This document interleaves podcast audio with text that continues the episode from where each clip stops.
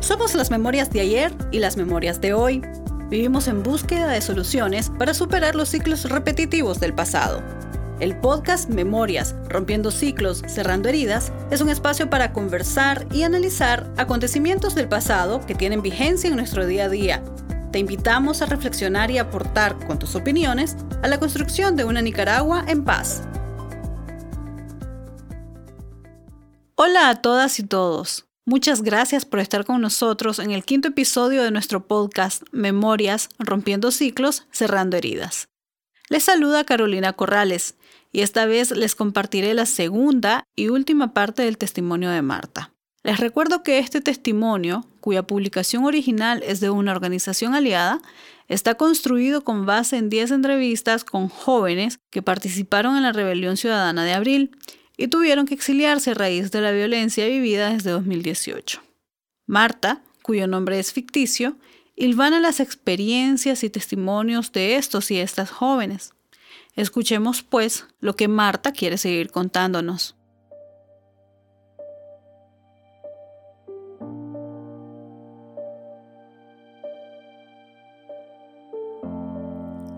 Me sentía presa en un país libre.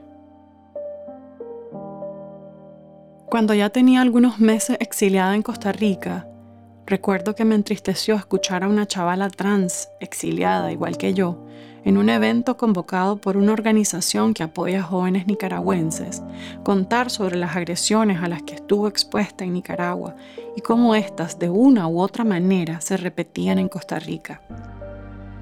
A las agresiones por su identidad sexual se sumaban las de su origen y su condición de exiliada. Por eso, cuando escuché a otro chavalo decir que él no se ha sentido nunca discriminado en Costa Rica y que sentía que ya podía respirar libre, sentí mucho enojo. No soportaba que alguien viera con optimismo o incluso encontrara algo positivo a este calvario al que nos hemos enfrentado sin preparación alguna. En ese momento entendí que cada quien había vivido de forma diferente la lucha, la represión y ahora el exilio.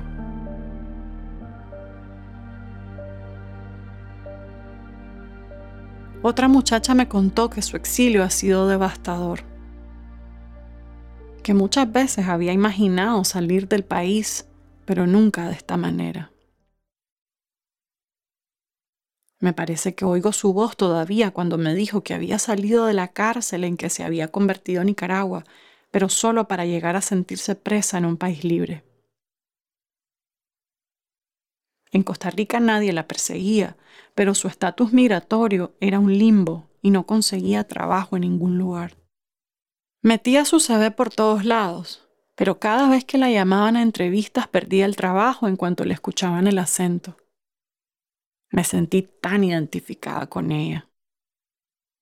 Varias personas como ella y yo andamos en la rebusca. Aquí en San José estamos muchos exiliados y exiliadas pero también hay otros y otras en zonas rurales y ciudades más pequeñas que la capital. En la ciudad difícil hallar trabajo. Yo a veces he conseguido trabajos de asistente de hogar y esas cosas. Sé de algunos chavalos que han conseguido trabajos de fontanería, jardinería y limpieza. Muchas veces, a pesar de que tengas un permiso de trabajo, cuando miran que sos nica, no te dan el trabajo aunque estés calificada. Puedes mandar todos los papeles que querrás, pero en la mayoría de los lugares ni siquiera los abren. A veces ni las casas las quieren alquilar si escuchan que sos nica. Y cuando tenés la suerte de hallar trabajo, podés vivir experiencias bien desagradables. A unas compañeras que andaban buscando trabajo en bares porque en Managua habían trabajado como meseras, les dijeron en un lugar que trabajo de mesera no había, pero que si estaban dispuestas a atender de otras maneras a los clientes, entonces sí. Dicen las muchachas que lo implícito en eso era que le estaban ofreciendo prostituirse. Hace poco yo estuve empleada en una soda. Limpiaba los baños y el piso, estaba bien agradecida por tener trabajo, pero hacía casi 14 horas diarias sin parar. No me daban la comida y tampoco tenía seguro. Un día me intoxiqué con unos químicos de limpieza y no supe ni qué hacer. Me sentía súper mal. Mi jefe me dijo que buscara qué hacer para recuperarme, que él no podía hacer nada, que mucho hacía ya dándome trabajo siendo ilegal.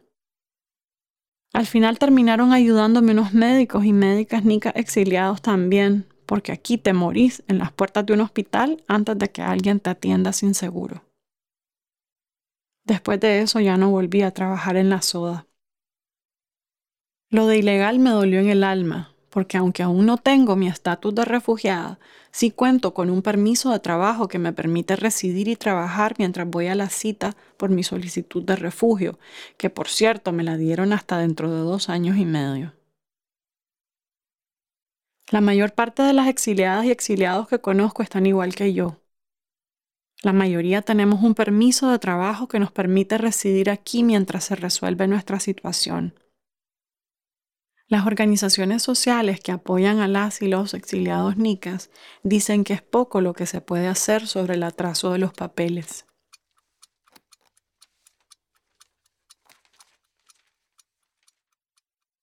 Muchos chavalos y chavalas que conozco han intentado, mientras tanto, inscribirse en las universidades para seguir sus estudios, pero les han puesto tantas trabas con documentos que entregar como notas, cartas de recomendaciones y otras cosas.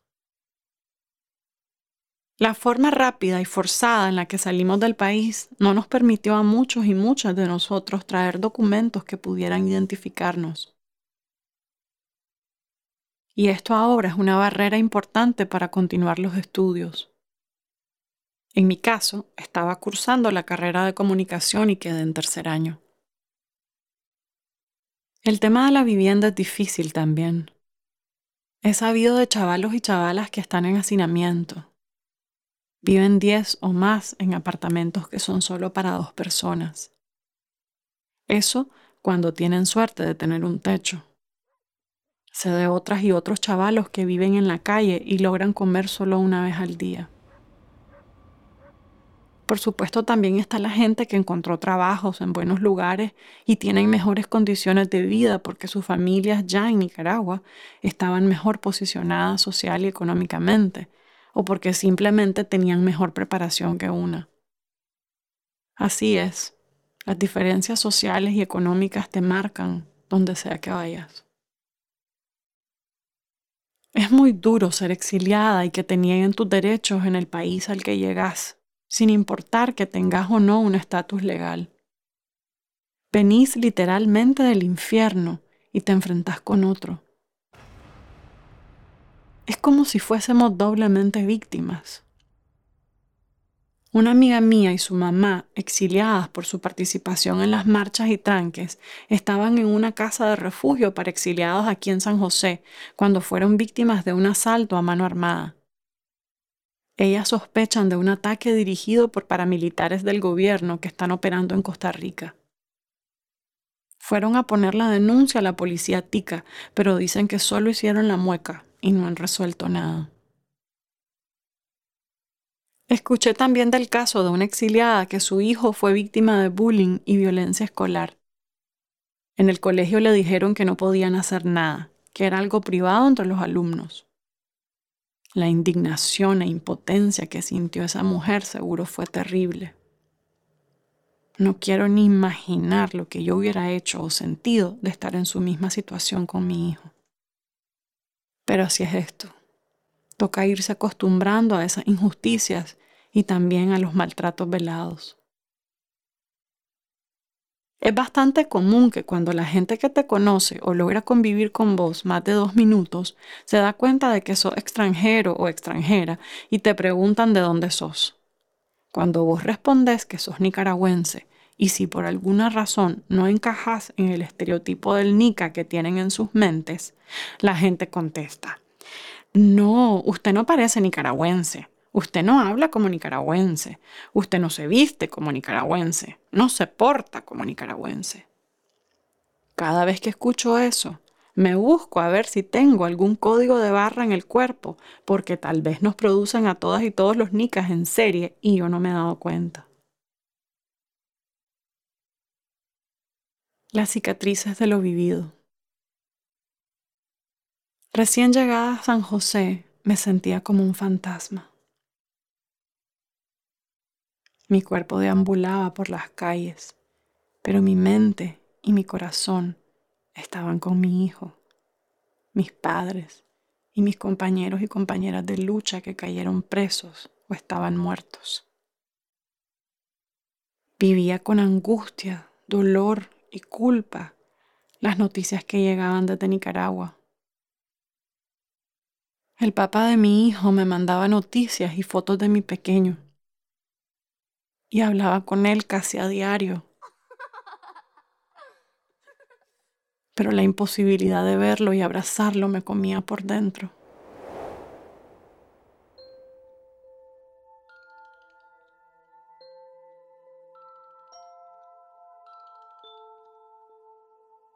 Caí en depresión. No comía, solo lloraba y lloraba. Había días en que no podía ni levantarme de la cama. La mayor parte del tiempo tenía la sensación de estar dentro de un hoyo negro, pero no como los que hay en el espacio, sino uno dentro de lo más profundo de la tierra.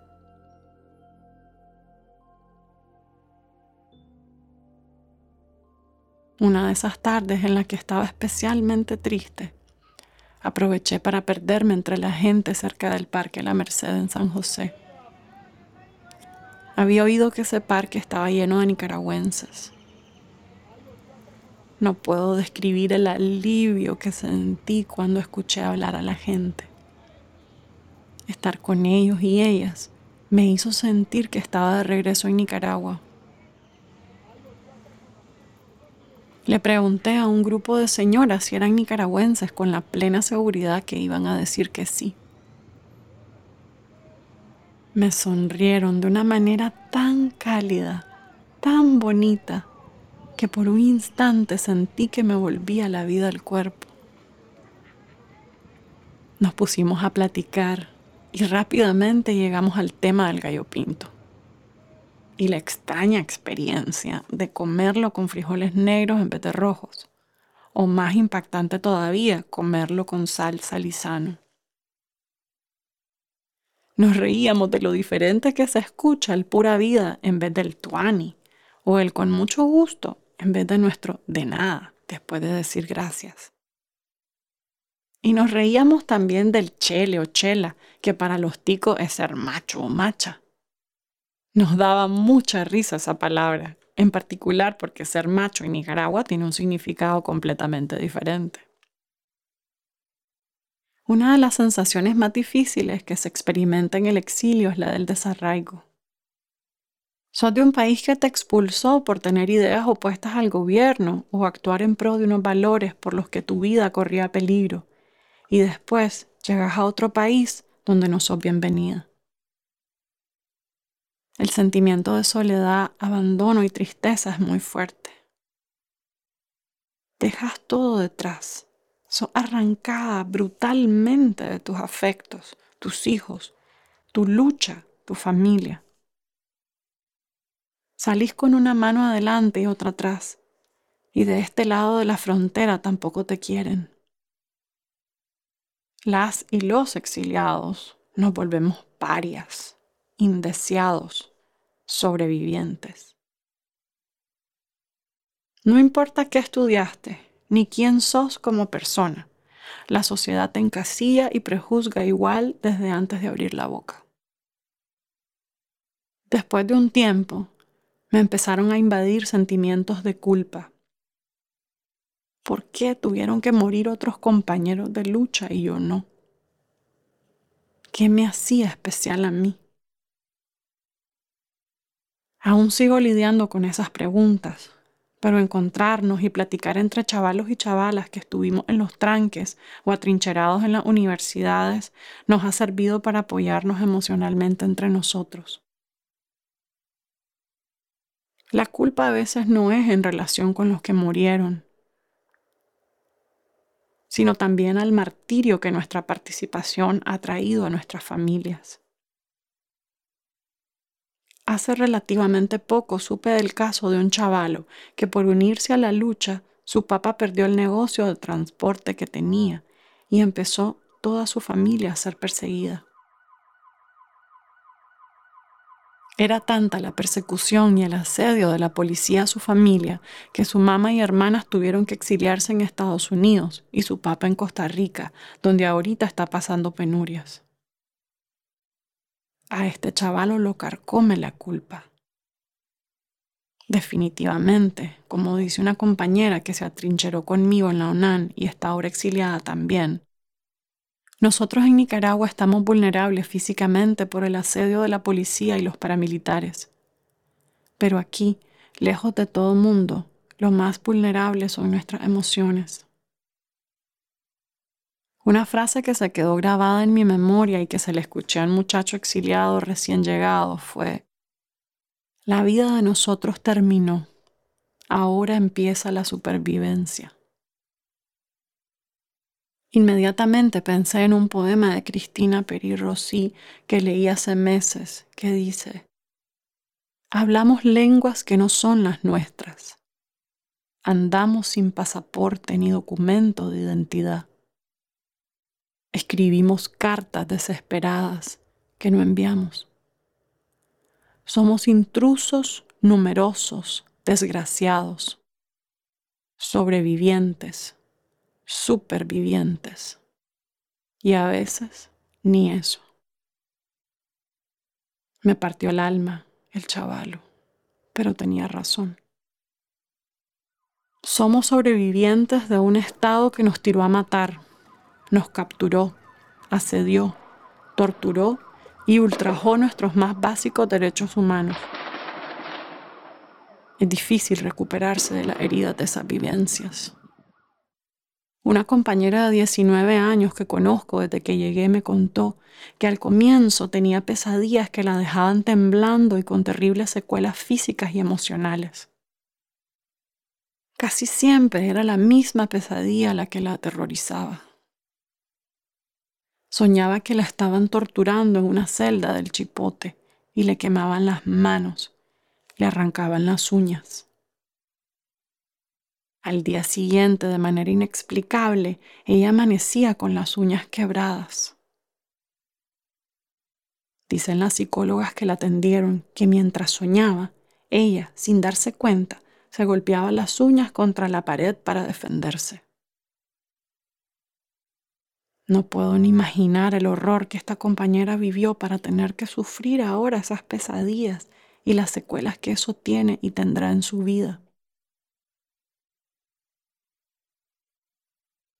Toda esta situación es muy complicada y no hay forma de medir el dolor, o mejor dicho, nuestros dolores. Cada uno es dueño de su historia y lo que le ha tocado vivir. A veces, cuando el dolor es muy grande, quisiera poder arrancarme el corazón. Algunas amigas y amigos exiliados cuentan que se sienten congelados que todavía no procesan lo que pasó o que no han podido derramar una sola lágrima a pesar de que tienen muchas lágrimas atoradas. Uno de ellos me dijo un día que había negado sus propios sueños para reconstruir el sueño de muchos. Inmediatamente pensé en mi papá y mi mamá. Ellos también hicieron lo mismo 40 años atrás con el triunfo de la revolución sandinista en 1979. A pesar de todo, sueño con un futuro mejor. La mayor parte del tiempo tengo la sensación de estar en un paréntesis eterno, como cuando una se sumerge dentro del agua y aguanta la respiración.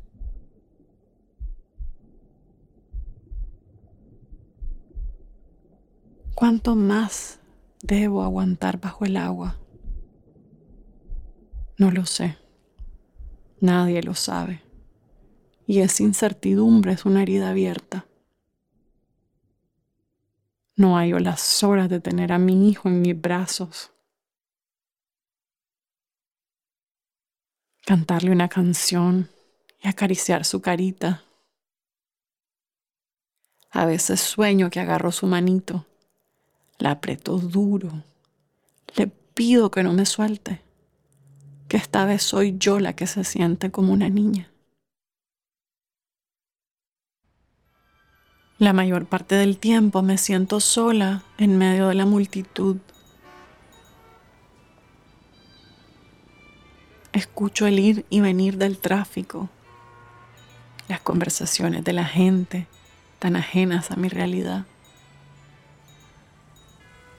Un día, me digo a mí misma, yo también fui como ellos.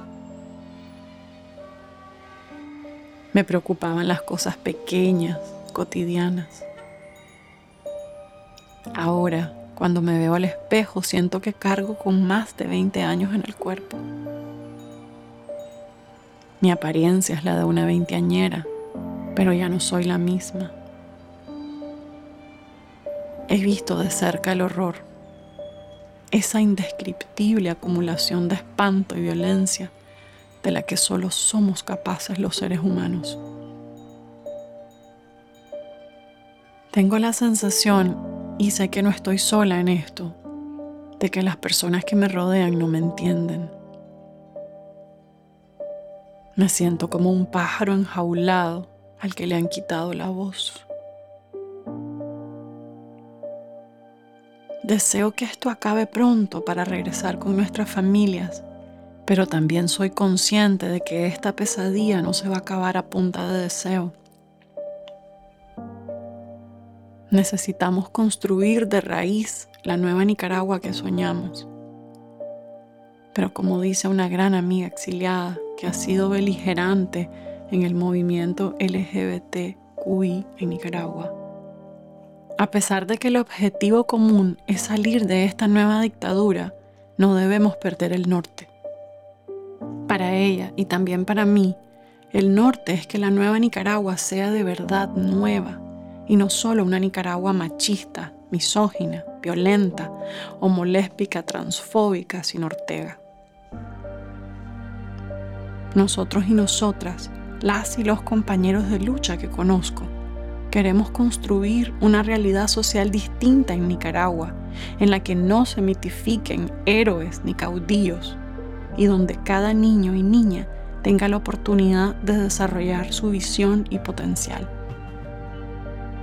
Anhelamos un país donde cada uno y una pueda vivir en libertad, con dignidad. Que nuestro sacrificio y el de nuestros compañeros valga la pena.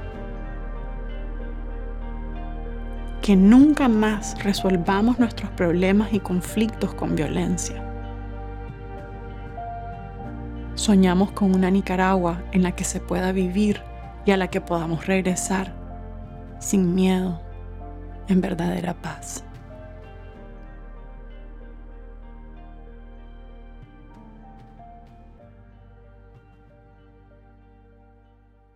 Aquí finalizamos el testimonio de Marta.